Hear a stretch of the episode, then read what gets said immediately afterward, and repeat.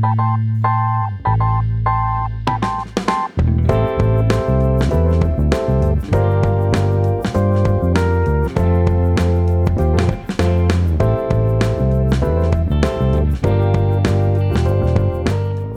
pessoal, tudo bem?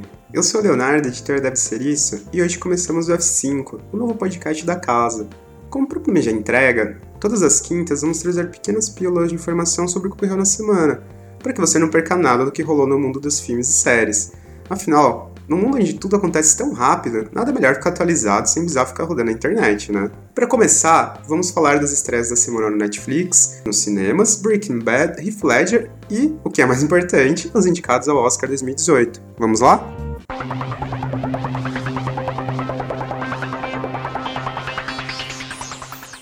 Lançamento que merece algum destaque é a estreia da série Raio Negro, uma adaptação de herói da DC que mostra a história de Jefferson Pierce, pai de duas filhas e diretor de uma escola secundária em um bairro invadido pelas gangues. No entanto, ele também é o ex-herói Raio Negro, que se aposentou há 9 anos e cujo poder era controlar a eletricidade. Como já era de esperar numa série de super-herói, o destino vai levá-lo de volta ativa. Uma curiosidade sobre a série: o Super Choque não vai aparecer nela.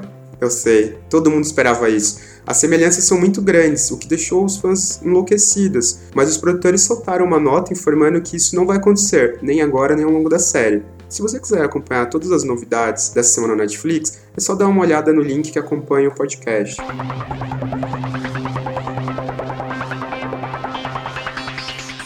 As estreias do cinema, as principais são Maze Runner, A Cura Mortal, e o indicado ao Oscar The Post, A Guerra Secreta. Maze Runner é o episódio final da saga e estava previsto para dia 16 de fevereiro de 2017, mas por conta de um acidente grave com seu protagonista, o longa foi adiado em mais de um ano e chega aos cinemas agora no dia 26 de janeiro. Já The Post recebeu duas indicações ao Oscar e mostra a história do jornal que enfrentou Richard Nixon e faz um paralelo com todo o drama atual vivido nos Estados Unidos. É um filme interessante e também não teria como ser ruim. Spielberg na direção, Tom Hanks e Meryl Streep atuando. Mas ficou um gostinho de quero mais. Vale a pena ver no cinema, mas também poderia ser um pouco melhor. Se você quiser conferir todos os lançamentos da semana nos cinemas, é só dar uma olhada no link que acompanha a postagem.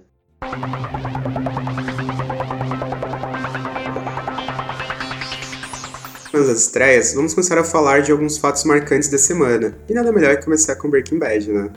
Já fazem 10 anos que a série começou a ser exibida. Nem parece tanto tempo, né?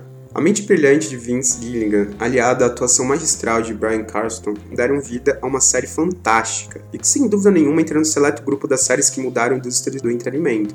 Se você quiser saber mais sobre a série e ver algumas curiosidades pouco exploradas do seu universo, é só clicar no link que acompanha a postagem.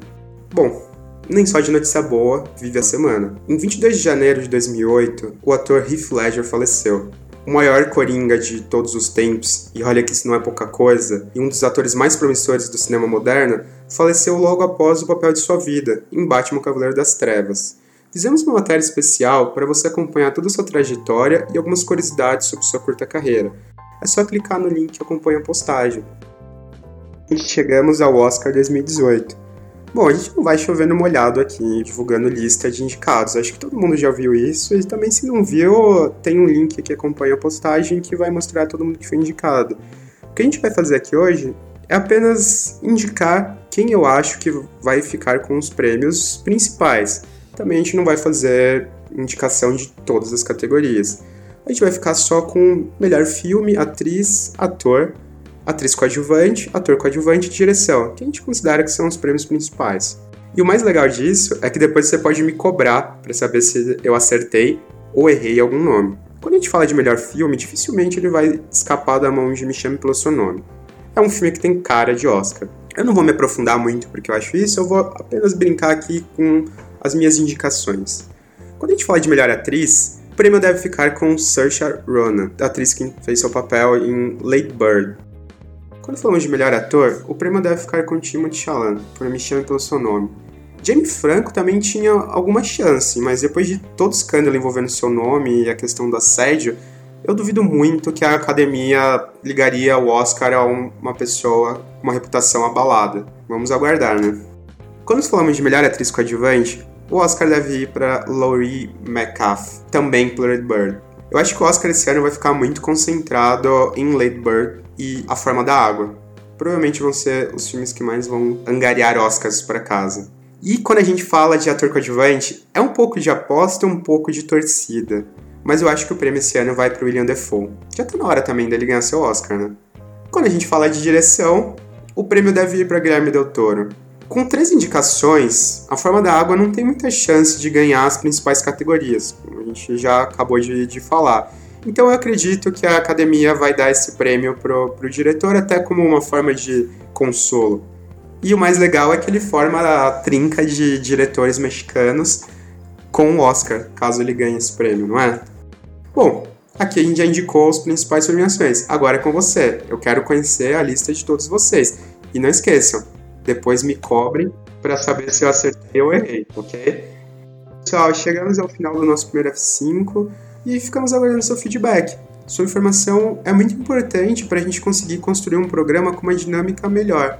Afinal, se você quiser se aprofundar sobre algum tema, é só clicar nos links que acompanham a postagem. Até semana que vem, e não se esqueçam de seguir o Deve Ser Isso no Instagram e no Facebook para não perder nenhuma novidade sobre o mundo dos filmes e séries, viu? Até mais!